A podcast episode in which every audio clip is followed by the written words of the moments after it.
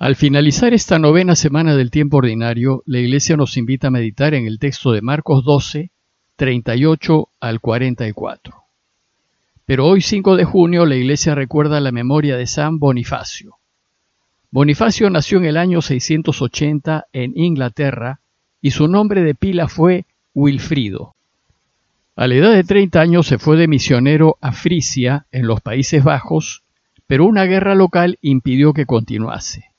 Entonces el Papa Gregorio II lo mandó llamar, le cambió de nombre a Bonifacio, que significa el que hace el bien, y le encomendó la evangelización de los pueblos paganos de Alemania. Luego el Papa Gregorio III lo nombró arzobispo y delegado papal para todas aquellas tierras. Y entonces Bonifacio se dedicó a fundar y organizar la iglesia en Alemania, estableciendo una serie de episcopados en su territorio de misión, creando abadías, inaugurando centros de formación, organizando sínodos. Gracias a su trabajo muchos se hicieron cristianos. En el año 754, con casi 75 años, sufrió el martirio en Flandes, en los Países Bajos, de manos de unos paganos. Por su extraordinario trabajo apostólico, la Iglesia lo honra y lo recuerda como el apóstol de Alemania. Y ahora, retomando la lectura continuada del Evangelio de Marcos, les leo el texto indicado. En aquel tiempo, entre los que enseñaba Jesús a la gente, dijo, Cuidado con los escribas, les encanta pasearse con amplios ropajes y que les hagan reverencias en las plazas. Buscan los asientos de honor en las sinagogas y los primeros puestos en los banquetes, y devoran los bienes de las viudas, con pretexto de largos rezos estos recibirán una sentencia más rigurosa.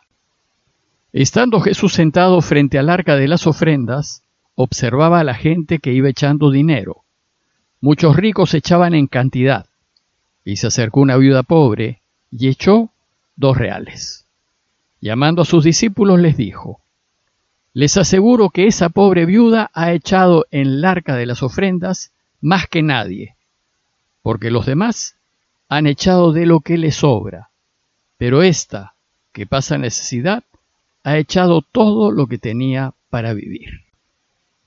Luego de las diversas controversias que tuvo Jesús con sus principales rivales, el capítulo 12 concluye enseñándonos a quién debemos imitar, quién debe ser el modelo de los discípulos de Jesús. Para enseñarnos esto, el evangelista va a poner en paralelo dos procederes el proceder de los maestros de la ley y el proceder de una viuda pobre.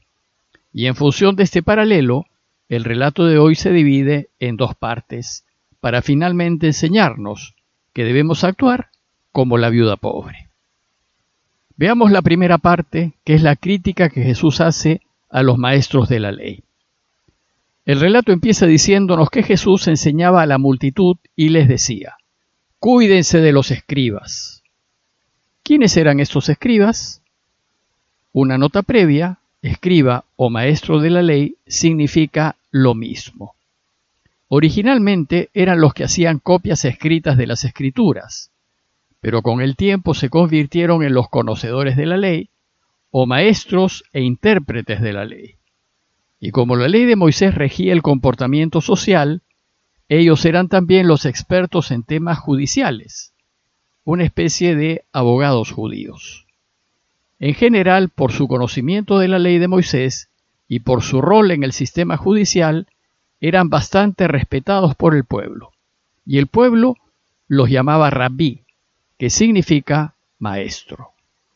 Para el pueblo Jesús era un rabí, era un conocedor, un experto de la ley. Muchos escribas eran del grupo de los fariseos y por tanto muy minuciosos en la interpretación de la ley. Pero ¿cuál era el problema con los escribas? A la mayoría de ellos el respeto que el pueblo les tenía se les había subido a la cabeza. Les encantaba el reconocimiento, los aplausos, los halagos. Deseaban prestigio y les interesaba la apariencia y el vestir con distinción y trataban de ser siempre primeros, estar en primera línea. El problema mayor es que muchos de ellos utilizaban sus conocimientos de la ley para aprovecharse de los más débiles. Pero no todos eran así. Jesús tenía amigos que eran maestros de la ley y buenos. Entonces lo que Jesús hará es desenmascarar a estos malos maestros de la ley, haciéndoles una crítica muy dura. A esos maestros de la ley, dice Jesús, les gusta pasearse con largas vestiduras, ser saludados en las plazas y ocupar los primeros asientos en las sinagogas y en los banquetes. Denuncia pues que los escribas buscan los honores y los agasajos y actúan en función de que los vean y reconozcan. Pero el problema es que a esos, dice Jesús, también les gusta el dinero y devoran los bienes de las viudas fingiendo hacer largas oraciones. Como veremos más adelante, las viudas representan a los más pobres de la sociedad. Y Jesús denuncia a esos malos escribas afirmando que por dinero explotan y se aprovechan de los más pobres. Lo peor es que aparentan ser hombres de Dios y aparecen como personas de bien, escudándose en largas oraciones. No les crean por el hecho de pasarse horas rezando y porque andan llenos de signos de piedad. Créanles por lo que hacen, por qué tan justos y qué tan veraces son. Estos, dice Jesús, serán juzgados con más severidad, pues este proceder es reprobado por Dios. Podemos aplicar lo dicho por Jesús a nuestros tiempos, pues desgraciadamente hay algunos pastores y sacerdotes que se comportan como estos escribas. Andan más pensando en el prestigio en el dinero y en el poder que en orientar a todos hacia Dios. Y se fijan más en las formas, en las vestimentas y en el aparentar ser hombres de Dios, en lugar de vivir como Dios desea. Estos serán juzgados con más severidad, pues confían más en su saber que en Dios. Y por su avidez por el dinero, le son infieles. Los discípulos de Jesús no deben imitarlos entonces, ¿a quién deben imitar? En la segunda parte del relato Jesús nos enseña que los suyos deben imitar a la viuda pobre. Dice el texto que Jesús se sentó frente a la sala del tesoro del templo y miraba cómo la gente depositaba su limosna. Jesús se encontraba en el patio del tesoro, en el templo, y la sala del tesoro tenía una alcancía exterior para recibir limosnas. Jesús observaba el proceder de la gente y notó que muchos ricos daban en abundancia, pues era un deber de todo judío sostener el templo de Jerusalén. Pero entonces, dice el texto, llegó una viuda de condición humilde y colocó dos pequeñas monedas de cobre, es decir, dos moneditas que no valían nada. Es de recordar que en Israel, en tiempos de Jesús, la mujer no tenía valor alguno. Y si era viuda y no tenía a un hombre que velase por ella, normalmente terminaba sufriendo una gran pobreza. Las viudas eran los miembros más débiles de la sociedad y las pobres la pasaban muy mal. El Antiguo Testamento nos relata que para que las viudas pobres pudiesen sobrevivir, se les permitía en las cosechas ir detrás de los cosechadores, y si algo no se cosechaba, ellas se lo podían quedar. Jesús entonces, al ver a esta viuda pobre, que sobrevivía por gracia de Dios y que echó un par de moneditas para ayudar al templo, llamó a sus discípulos y les dijo, les aseguro que esta pobre viuda ha puesto más que cualquiera de los otros, porque todos han dado de lo que les sobraba, pero ella, de su indigencia, ha dado todo lo que poseía, todo lo que tenía para vivir. Ella, confiando en la providencia de Dios, dio todo lo que tenía para vivir.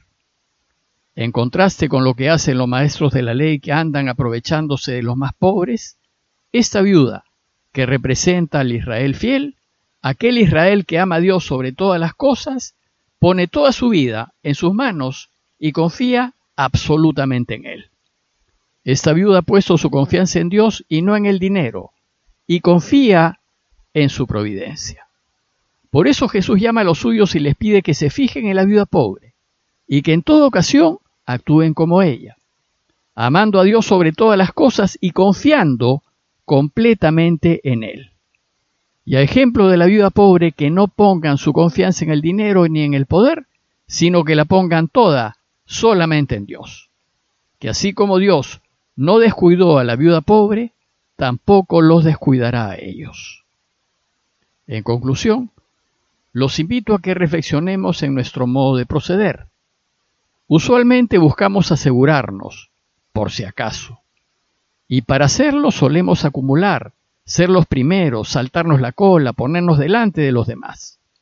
Como resultado, no somos solidarios con quienes menos tienen, ni generosos en ayudar a los demás, pues la pregunta que nos mueve es, ¿y si nos falta? A la luz del texto de hoy, los invito a preguntarnos, ¿y qué tanto confiamos en Dios? ¿Ponemos en Él nuestra esperanza o la ponemos en los bienes de la tierra, olvidándonos que de esos bienes no nos podremos llevar nada? Y finalmente, ¿quiénes son los que realmente ganan? ¿Los que se aseguran con el mundo o los que se aseguran con Dios? No dejemos de pedir por aquellos que pasan necesidades y confiando en la providencia de Dios, arriesguémonos a compartir con ellos también aquello que necesitamos para vivir. Parroquia de Fátima, Miraflores, Lima.